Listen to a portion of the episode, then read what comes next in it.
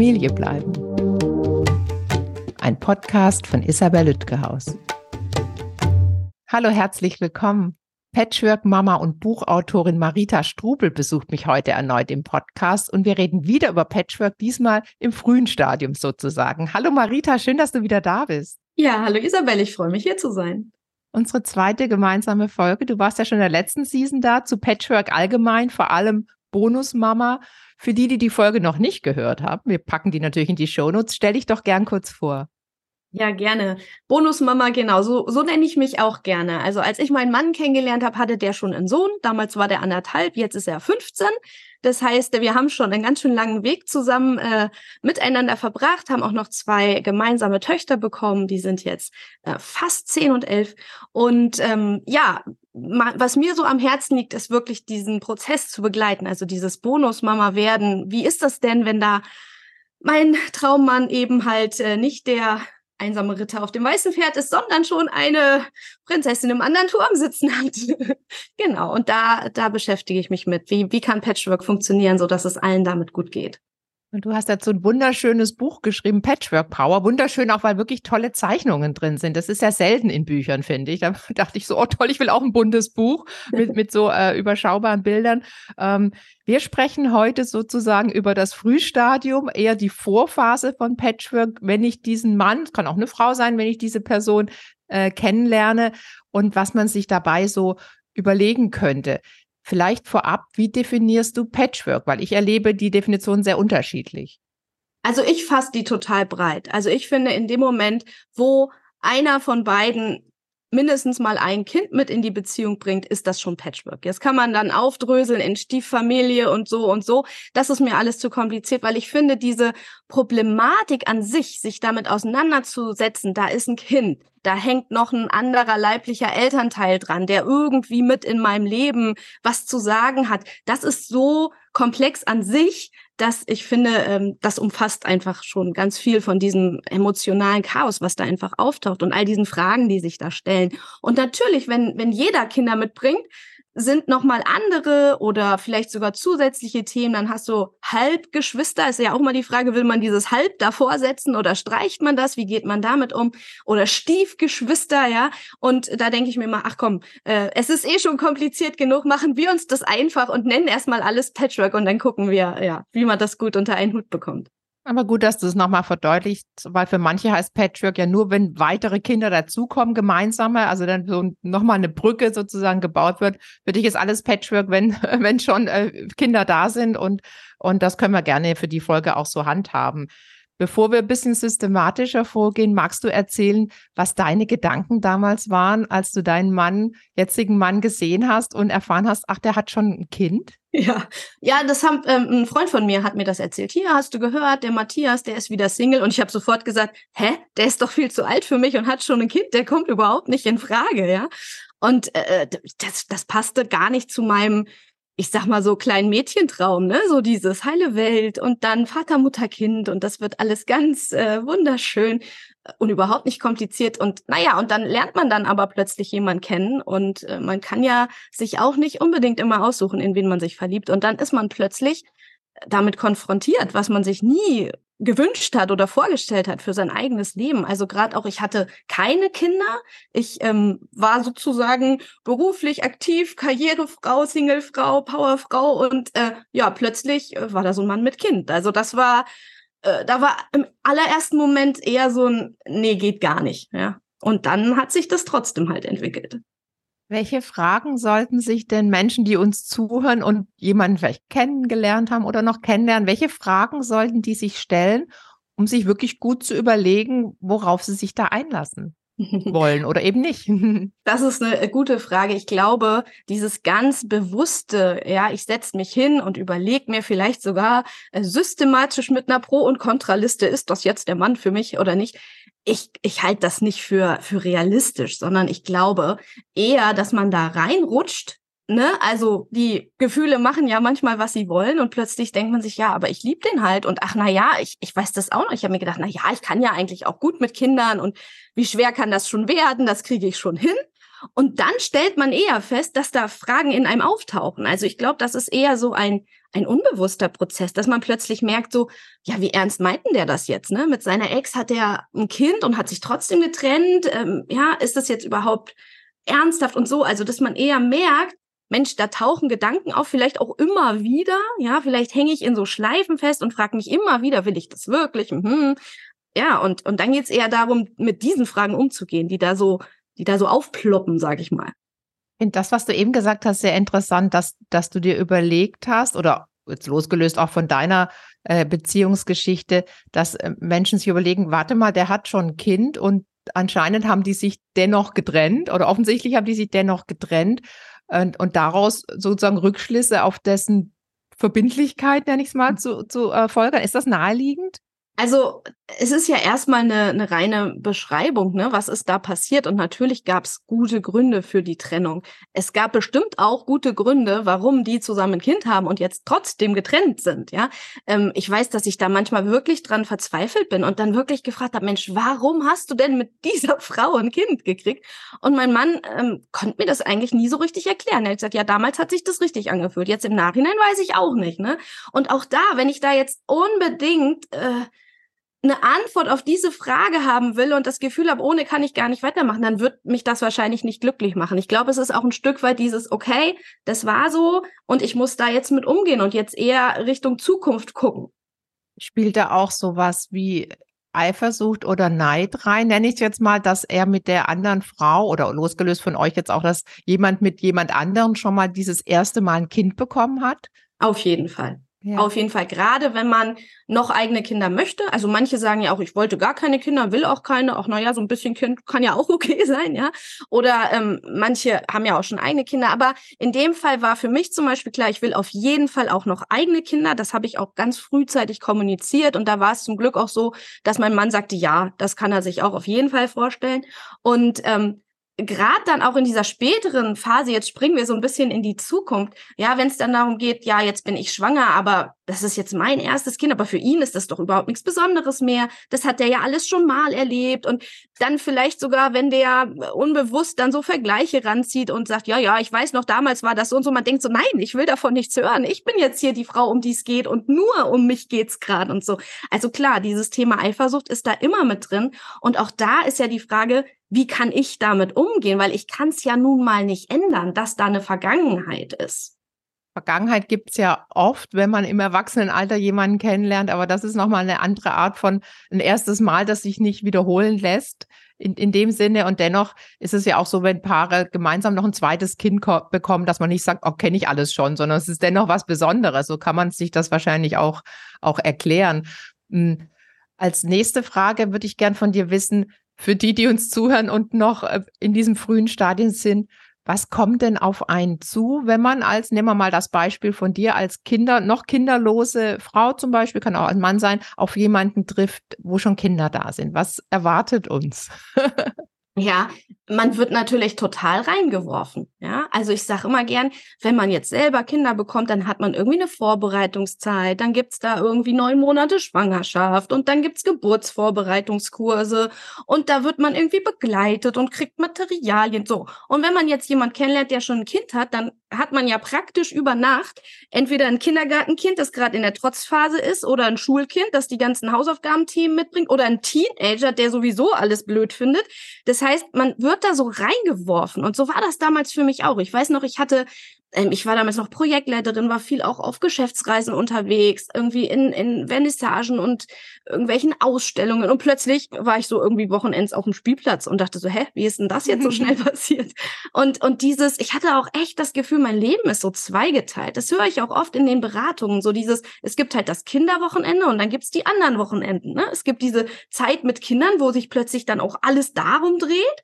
Und dann gibt's so das, was man vorher gewohnt war. Und ich finde diesen Wechsel, der ist so, so groß und das ist so ein großer Einschnitt auch für so ein Paar, ne, dass man nicht sagt, wir lernen uns erstmal als Paar kennen und dann überlegen wir uns gemeinsam, wir wollen jetzt eine Familie gründen und so. Da hat man irgendwie viel mehr Zeit. Selbst wenn das schneller geht als erwartet, hat man dann immer noch die Zeit von der Schwangerschaft. Und im Patchwork ist es so, so, ja, jetzt bist du drin in der Situation, jetzt schau mal, wie du klarkommst, ja.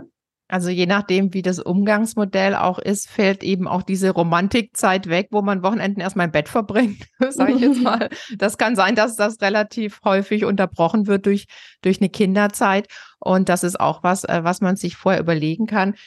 Allerdings ja. Ja, und gleichzeitig finde ich, das hat ja durchaus auch Vorteile. Ne? Also diese Phasen, dass es auch immer mal wieder Phasen ohne Kinder hat, die hat's ja sonst nicht. Also gerade auch wenn zum Beispiel beide Kinder mitbringen und man das so ein bisschen so regelt, dass mal alle da sind und mal auch gar keine, dann kann das sogar ja auch eine, eine Erleichterung sein, dass man überhaupt mal freie Wochenenden hat. Also da finde ich auch dieses das mal unter einem anderen Blickpunkt zu sehen, ganz spannend, ne? Zu sagen, ja, und gleichzeitig habe ich da aber auch die Möglichkeit, ähm, mal herauszufinden, dieser Mann, den ich da jetzt so toll finde, wie ist denn der eigentlich als Vater? Mhm. Ja. Und ich habe auch die Möglichkeit, dann zu reflektieren, sag mal, hier das letzte Wochenende, da waren die und die Situation. Ich fand das jetzt nicht so gut. Wie können wir das nächste Mal besser lösen? Also, dass es einfach diese Lücken gibt, wo man auch mal reflektieren kann. Das finde ich wirklich auch ein Vorteil. Und das auch mal so zu sehen, finde ich ja, in dem Ganzen, was so schwierig ist, ähm, ist irgendwie auch mal so ein, so, ein, so ein positiver Blick oder so ein Aspekt, wo man sagt, das ist doch eigentlich was Gutes.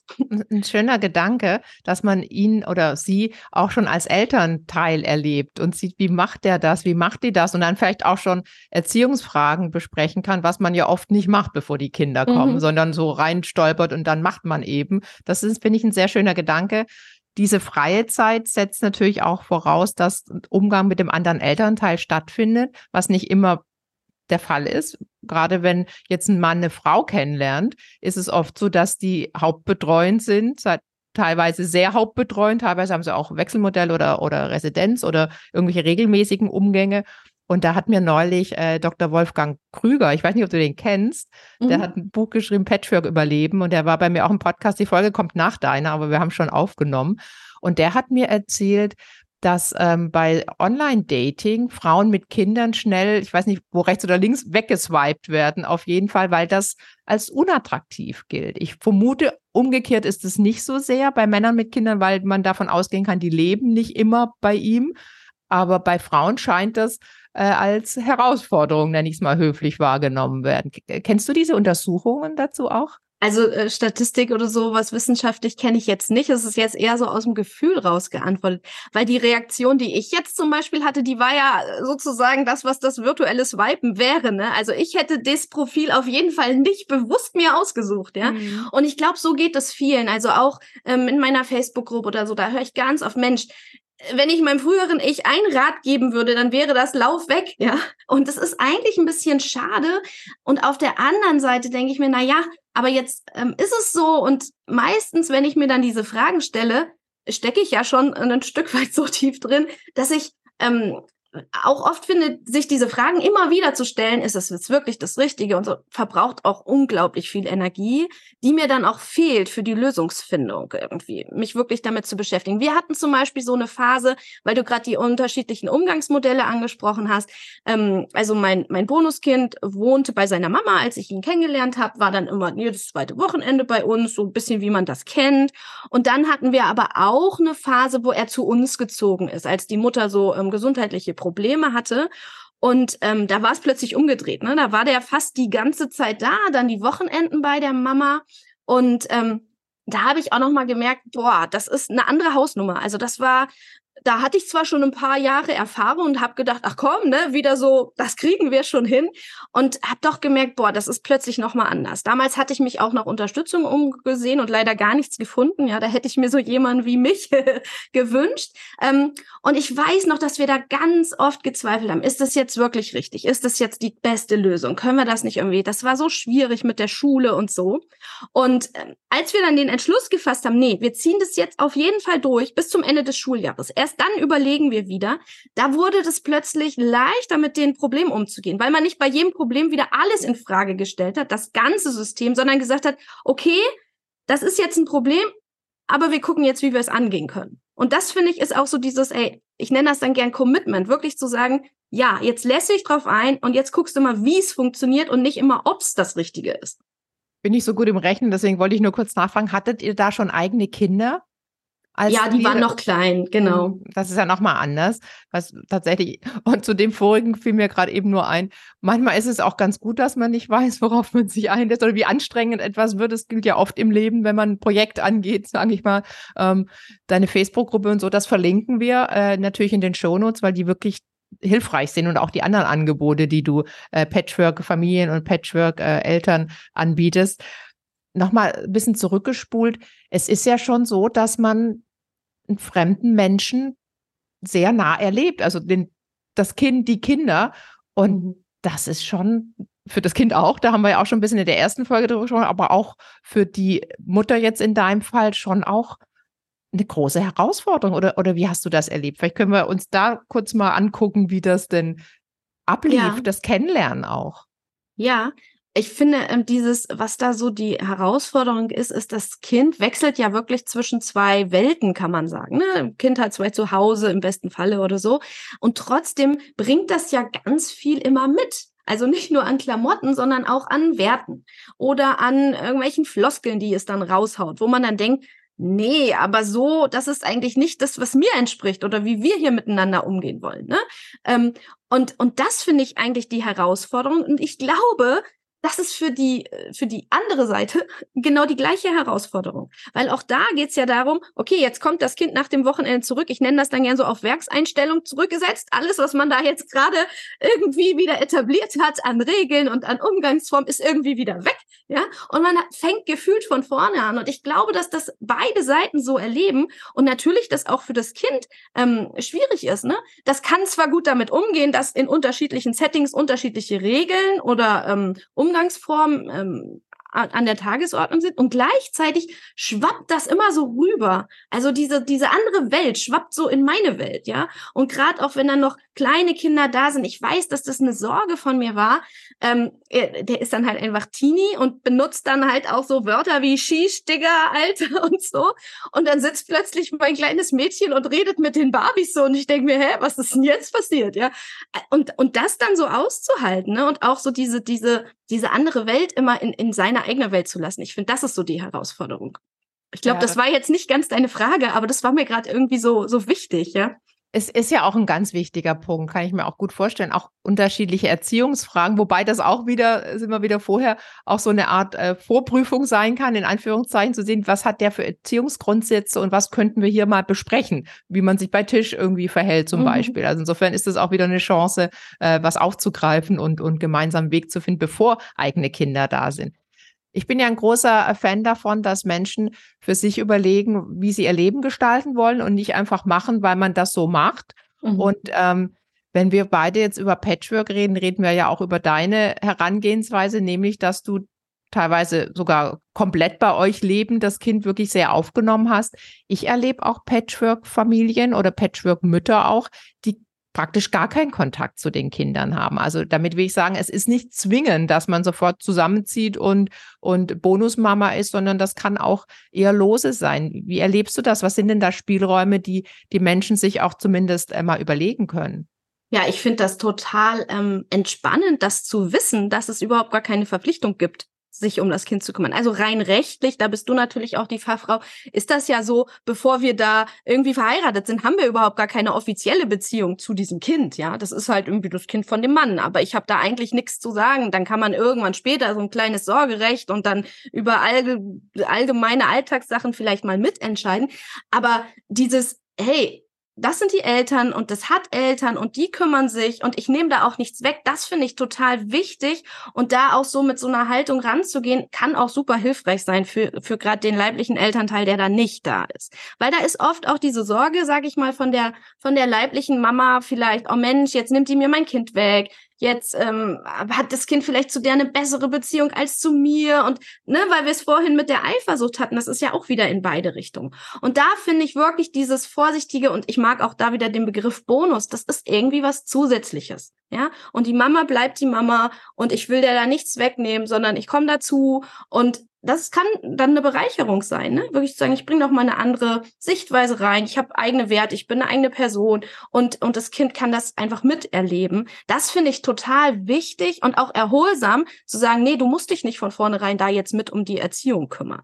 Schwierig wird es, wenn ich das gerne möchte und das Gefühl habe, ich darf nicht. Und, und dann so dieses Rollenfinden, ja, wie viel bin ich denn jetzt in dieser Mutterrolle, Bonus-Mutterrolle? Äh, wie viel, wie viel darf ich mich einbringen? Wie viel sollte ich mich einbringen? Wie viel sollte ich mich raushalten? Und das ist, glaube ich, super individuell. Und da finde ich es auch wichtig, wenn möglich sogar mit, mit allen beteiligten Erwachsenen mal drüber zu reden. Ja, wie ist denn das? Und äh, wir haben ja auch beide schon ein Kurzinterview veröffentlicht, wo wir über die Rolle der leiblichen Mutter sprechen und auch wie die leibliche Mutter und die Bonusmutter jetzt aus deiner Sicht, deswegen Mütter, es geht natürlich genauso für Väter, da habe ich mit Oliver Panzau was zu aufgenommen, ähm, wie die sich auch äh, absprechen können, weil ich erlebe oft, dass da so eine Rivalität zu sein scheint. Und dann denke ich mir, menschlich nachvollziehbar, aber schade, wenn man sich irgendwie zusammentun können, könnte man da doch äh, sehr viel mehr vielleicht auch für sich selbst, aber auch fürs Kind oder die Kinder äh, hinbekommen, was natürlich erstmal bestimmt nicht einfach ist, aber ein nächster Schritt sein kann. Lass uns noch mal ein Stückchen zeitlich zurückspulen und erzähl doch mal, wie du, wenn du magst, wie du das Kind kennengelernt hast und was man da so äh, vorher oder auch währenddessen für sich tun kann. Ja, ja, der war noch klein. Also das, der war ja so klein, der war ja anderthalb. Ähm, da, da haben wir uns jetzt nicht irgendwie im Zoo getroffen, ne? Das sagt man ja sonst auch, dass man sich vielleicht an einem neutralen Ort erstmal kennenlernt, vielleicht erstmal so als, hey, Freundin der Familie oder so. Ähm, geht alles. Bei uns war es wirklich so, dass mein Mann den dann irgendwann mal mitgebracht hat, einfach ein Wochenende in, in unsere Wohnung. Wir sind relativ schnell auch zusammengezogen. Ähm, und dann war der da, ja. Und dann ähm, ja, ging es halt auch direkt darum, mit so einem kleinen Kind dann irgendwie umzugehen. Also dieses Gefühl von reingeschmissen worden sein und dann irgendwie damit umzugehen, dass der natürlich seine Mama vermisst hat und das auch noch nicht so blicken konnte, ne, das, das war am Anfang schwer. Gleichzeitig, so im Rückblick, war ich einfach immer da. Also der kann sich ja nicht erinnern, zu seinem Papa gekommen zu sein, ohne dass ich da irgendwie an der Seite war. Von daher, jedes Alter hat da so, so Vor- und Nachteile. Und ich glaube, wichtig ist, je älter die Kinder sind, desto mehr die dann auch mitzunehmen, auch so in den Prozess. Und dann finde ich noch, egal was kommt, egal ob das Kind sagt, du bist doof, ich mag dich nicht leiden oder weint oder strampelt, das nicht persönlich zu nehmen. Ja, also der hat halt seine Mama vermisst, der hat geweint, der war ein kleines Baby ja fast noch, sage ich jetzt mal. Und ähm, dann nicht zu sagen, okay, der mag mich nicht, das hat jetzt alles keinen Sinn, sondern hey, ist okay, der vermisst es und ich tue mein Bestes und man wächst da so rein. Und ich glaube, das ist wirklich wichtig. Das haben wir ja auch in der letzten Folge besprochen, was da so in den Kindern abgeht. Und das halt einfach auszuhalten, ein Stück weit auch zu begleiten und da sein zu lassen und nicht auf sich zu beziehen. Also wenn der gerade in einem Loyalitätskonflikt steckt und sich nicht sicher ist, ob der dich überhaupt mögen darf oder ob der seiner Mama damit wehtut, dann hat das nichts mit dir als Person zu tun. Und das finde ich auch so entspannend, das zu wissen oder da so in diese Distanz zu gehen und das nicht direkt auf mich zu beziehen. Und gleichzeitig so schwierig, stelle ich mhm. mir vor. Wie kann man sich denn vorbereiten auf das erste Treffen? Gehen wir mal von so einem Mittelkleinkind aus sieben, sagen mhm. wir jetzt mal was, was kann ich da tun, wenn ich zum ersten Mal auf das Kind treffe? Hast du da ein paar Tipps für uns? Ja, also das ist spannend. Ne? Meistens haben wir so, oh, das erste Treffen und ganz oft ist das erste Treffen dann okay. Ne? Also man trifft sich, man hat sich ja auch mit dem Partner unterhalten. Was weiß ich, was mag dein Kind, worüber redet es gerne? Ist das jetzt äh, gerade scharf auf Dinosaurier oder auf rosa Kleidchen, was auch immer? Ne? Und dann ist einfach gut, wenn man irgendwie gemeinsam was macht, wo man so ein etwas Drittes, um das man sich dann äh, kümmern kann. Keine Ahnung, ob das jetzt ein Ausflug im Zoo ist oder irgendein bestimmtes Spiel oder so, dass man einfach so miteinander Zeit verbringt. Und ganz oft ist dieses erste Treffen, so dieses Beschnuppern, dann okay, ja. Was natürlich sein kann, ist, dass, äh, wenn das dann zu Hause vielleicht sogar schon stattfindet, dass man dann plötzlich überrascht ist von, uiuiui, wie lebhaft ist denn so ein Kind? Und äh, meine schöne äh, Designerwohnung, mein weißes Sofa wird jetzt plötzlich hier mit äh, x tausend bunten Spielzeugen belagert und ich muss gerade mal die Nutella-Fingerchen irgendwie weghalten. Das kann natürlich auch passieren. Das ist wieder, finde ich, so dieser Reinschmeißeffekt. Aber in der Regel ist das erste Treffen ähm, da sind viele dann erleichtert, ach guck, das hat ganz gut funktioniert. Weil so dieses, wo es dann schwierig wird und wo ich dann plötzlich merke, oh, vielleicht lehnt's mich ab oder hm, ich habe da gar keinen Draht. Das kommt dann eigentlich so im Laufe der Zeit erst. Also das ist ganz spannend. Wir, wir haben so dieses, diese Vorstellung, wenn das erste Treffen nicht läuft, dann ist alles vorbei. Das ist ja gar nicht so, sondern das ist ja ein Auftakt und so eine Beziehung aufzubauen ist ja ein Prozess. Ja, das ist ja mit einem Treffen überhaupt nicht erledigt, sondern hey, worauf es eigentlich ankommt, ist dann so diese Kontinuität und das immer wieder und immer auch wieder aufeinander zugehen, auch wenn blöde Sachen passiert sind. Bevor wir zum Abschluss kommen, wir haben jetzt ja schon so ein bisschen Ausblick gegeben. Du hast ja ein Vier-Phasen-Modell äh, entwickelt. Magst du das kurz vorstellen, damit auch deutlich wird, wir haben noch mehr Stoff für weitere Folgen? ähm, das das wäre schön. Ja, also für mich so in dieser Rolle kinderlose Stiefmutter, sage ich mal, ohne eigene Kinder reingestolpert, da sind erstmal viel so eigene eigene innere Fragen, ne? Also was wir hatten, wie ernst meint er das mit mir? Will ich wirklich Stiefmutter sein? Kann ich das? Ja.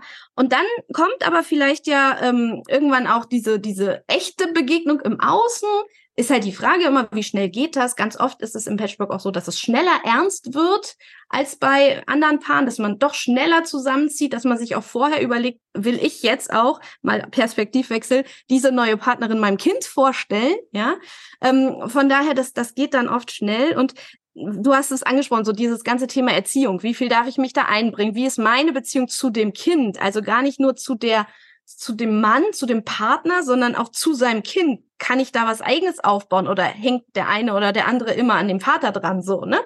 Ähm, und dann natürlich kann sein, muss nicht sein, dieses, ja, wenn dann eigene Kinder dazukommen. Also, ne, ich möchte vielleicht noch ein Kind, äh, im besten Falle mein Partner dann auch. Und diese ganzen Fragen, ähm, ja, Schwangerschaft, Geburt, ist das was Besonderes für ihn? Wie geht er damit um? Und dann natürlich, äh, wenn, wenn neue Kinder dazukommen, äh, entsteht natürlich auch eine Geschwisterdynamik. Ja, kann ich die alle gleich lieb haben? Muss ich das? Ist das überhaupt realistisch? Fühlt sich das ähm, ältere Geschwisterkind, Halbgeschwisterkind dann immer zurückgesetzt? Also diese ganzen Themen kommen dazu und irgendwann auch ähm, ja, ich nenne das dann so der, der ganz normale Wahnsinn. Also so dieses, hey, immer wechseln und ähm, unterschiedliche Erziehungsansichten. Wie viel Medien dürfen die in dem einen Haushalt benutzen, in dem anderen muss man da an einem Strang ziehen? Ähm, wie gehe ich damit um, dass das Kind äh, sich immer so verhält wie die Mutter und ich habe da vielleicht noch ein Thema mit und ne, also das hört ja nie auf. Und das hört ja auch schon deshalb nicht auf, weil die Kinder ja ständig wachsen. Also von dem anderthalbjährigen zu einem 15-jährigen, der jetzt irgendwie schon mitten in der Pubertät ist, da kommen auch immer wieder neue Themen. Also das, äh, das bleibt ja spannend. Und ähm, Du hast auch vorhin mein Buch angesprochen mit der mit der bunten Grafik und das ist so dieses Hamsterrad, weil ich habe nämlich festgestellt, dass diese Fragen gar nicht unbedingt nur ganz am Anfang ähm, auftauchen, sondern wenn man die nämlich gar nicht für sich bearbeitet, immer wieder und man sich die immer wieder neu stellt und eigentlich in diesem Hamsterrad, in diesem will ich das oder nicht, auch, auch jahrelang festhängen kann. Und da, und da ist es einfach so gut, ähm, da einen Weg rauszusuchen oder zu finden, sich da auch vielleicht Hilfe zu, zu holen in dem Punkt. Zum Abschluss genau die Frage, wie kommt man denn da raus? Wie kann man diesen Wahnsinn denn bewältigen? Ja, also ich habe da ja für mich und auch dann für viele andere Patchwork-Familien diesen Lösungspfad entwickelt, wie man da eben aussteigt aus diesen Schleifen, auch aus diesen immer wieder Gedankenschleifen und habe da einen Kurs zugemacht. Der startet jetzt auch wieder demnächst. Das heißt, da begleite ich dann eine Gruppe von Patchwork-Paaren oder auch Stiefmüttern, je nachdem, mehrere Monate und wir gehen da gemeinsam durch. Ich finde, das ist auch einfach immer schon erleichternd zu sehen, hey, du bist nicht alleine, es geht vielen anderen auch so, es ist einfach schwer und du hast nichts falsch gemacht und einfach zu merken, hey, da, da können wir gemeinsam dran arbeiten und es darf leicht sein und äh, ja, das ist mir einfach so wichtig. Da so nicht nur zu sagen, oh, zu jammern und das ist schwer und ich wünschte, das wäre alles anders, sondern ja, genau und jetzt gehen wir es an und jetzt machen wir es anders und Patchwork darf eben auch leicht sein und ja, das möchte ich gerne in die Welt bringen. Sehr schön. Das merkt man auch so, diese Fröhlichkeit, die du mitbringst, auch wenn du siehst, das ist nicht einfach, aber das, dieses Anpacken und lass es uns hinbekommen, diese, diese Positivität, das tut wirklich gut, äh, dir zuzuhören, Marita. Vielen Dank für das schöne Gespräch. Ich danke dir. Bis bald. Tschüss. Wir haben noch genug Stoff für weitere Folgen. Darauf freue ich mich. Tschüss. Herzlichen Dank an alle fürs Zuhören. Sämtliche Infos gibt's wie immer in den Show Notes. Wenn Ihnen und euch mein Podcast gefällt, gern abonnieren und bewerten auf allen gängigen Plattformen. Und ich würde mich sehr über Post freuen an info@familiebleiben.de oder über Instagram, LinkedIn, Facebook und Twitter. Schickt mir eure Geschichten rund um Trennung und Scheidung, gebt mir Feedback zu den bisherigen Gesprächen und ich würde mich sehr über Themenvorschläge für weitere Folgen freuen. Dankeschön. Familie bleiben ist eine nachhaltige Produktion von Spatz in der Hand. Ausführender Produzent Marc Todd Bielefeld, Redaktion Isabel Lütgehaus.